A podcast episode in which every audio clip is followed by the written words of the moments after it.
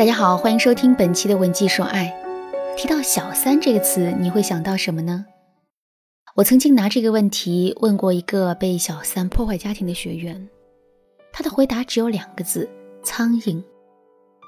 一开始我也是一头雾水，后来仔细想想，小三和苍蝇确实有很多相似之处。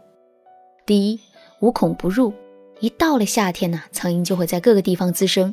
即使我们的保护工作做得再好，屋子里还是会偶尔飞进去一两只，让人防不胜防啊。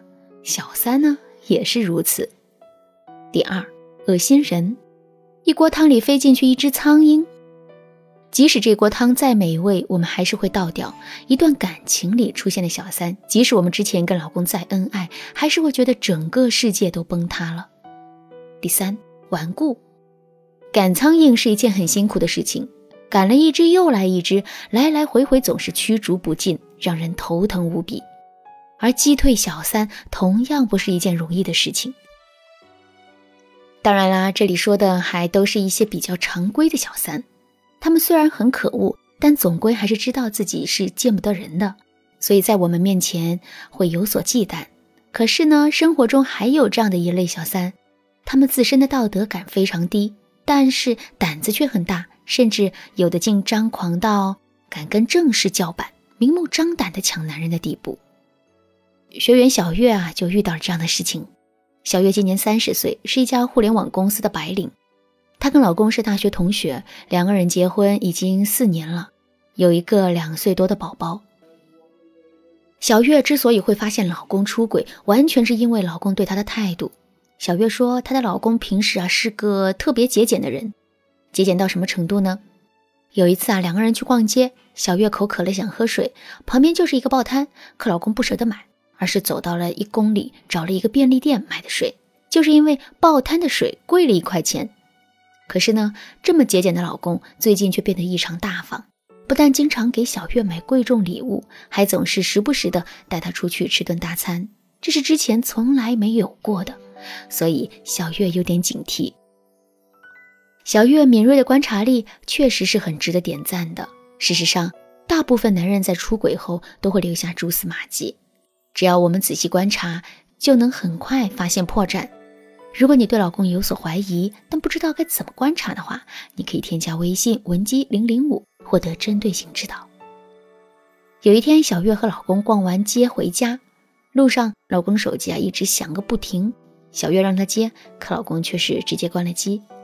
晚上等到老公熟睡之后，小月偷偷打开了老公的手机，然后一堆微信就弹出来了，其中大多数的消息是来自同一个人的。那人在微信里说要和小月的老公在老地方吃饭，还质问他为什么不接电话。再一看备注是出租车司机，小月立马觉得事情不好，于是呢就给对方发了一条消息，问他到底是谁。小三很聪明，马上就知道是怎么回事了，于是就嚣张的在微信上回了一句：“我是谁？我是你老公的情人呢。他没告诉过你吗？他早就不爱你这个黄脸婆了，你赶紧跟他离婚吧。”看到小三这句话，小月简直要气死。她有心要回击，可心烦意乱的又不知道该说什么，于是就把对方的微信好友给删除了。可没想到的是，小三依然不罢休。竟然用微信加好友的验证来骂他，怕了吗？你肯定是怕了，要不然为什么删我好友啊？你这个又老又傻的蠢女人，你觉得你配拥有这么优秀的男人吗？小月一晚上都在想这三句话，越想越觉得自己很没用。明明自己是受害者，可事到临头却连跟小三对阵的勇气都没有。第二天一大早，小月就跟老公摊了牌，声嘶力竭的在他面前又哭又闹。虽然老公也表露出了愧疚之情，可是他的反应却异常平静。老公对小月说：“他和小月之间现在只剩下了亲情，他跟小三才是真爱。虽然这很不道德，但确实是他真实的想法。”听到这句话，小月只感觉头脑发青，然后整个人都站不住了。我之所以会把小月的案例拿出来和大家分享，就是因为她遇到的这种情况啊，在现实生活中真的很普遍。如果我们也遇到这个问题，该怎么击退小三，拯救婚姻呢？首先，我们来做一个案例分析吧。现在的主要问题啊，其实有两个，一个是小三很嚣张，死咬着这段感情不放手；另一个是老公被灌了迷魂汤，执意要一条路走到黑。所以，我们只有小三和老公两手抓，才能彻底解决问题。具体该怎么做呢？现在我们先来说一说如何应对小三的挑衅。其实，我们只需要做到三点就够了。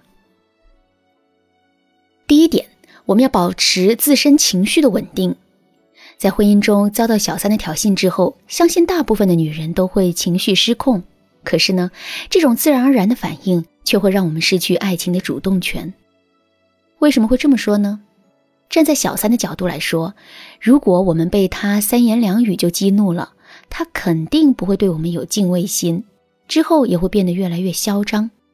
而站在男人的角度来说，我们的愤怒、指责会抵消掉他内心的愧疚感，这对挽回来说也是不利的。所以，如果我们还想挽回爱情的话，越是在这个时候，我们越是要保持冷静。同时，我们越冷静。越让男人和小三猜不透，他们就会越害怕。第二点，保持高姿态。什么是高姿态？通俗来说就是气场。如果你很喜欢看宫斗剧的话，肯定看到过这样的片段：一群妃子因为一件小事吵得不可开交，谁都不服谁。这个时候，皇后娘娘登场了，一句话都没说，就立刻控制住了场面。这。靠的其实啊就是气场。后来皇后娘娘开口了，我们作为观众越听越觉得她说的每句话都在点子上，每句话都很有分量。可是呢，这个时候如果我们关闭了视频的声音，只看台词的话，你又会发现台词其实很普通。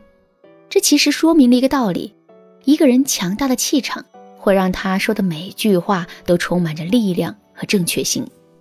所以，当我们跟小三去对话的时候，一定不要一直纠结自己要说什么，而是要始终保持一种高姿态，既要不卑不亢，又要表现出一副理所当然的样子。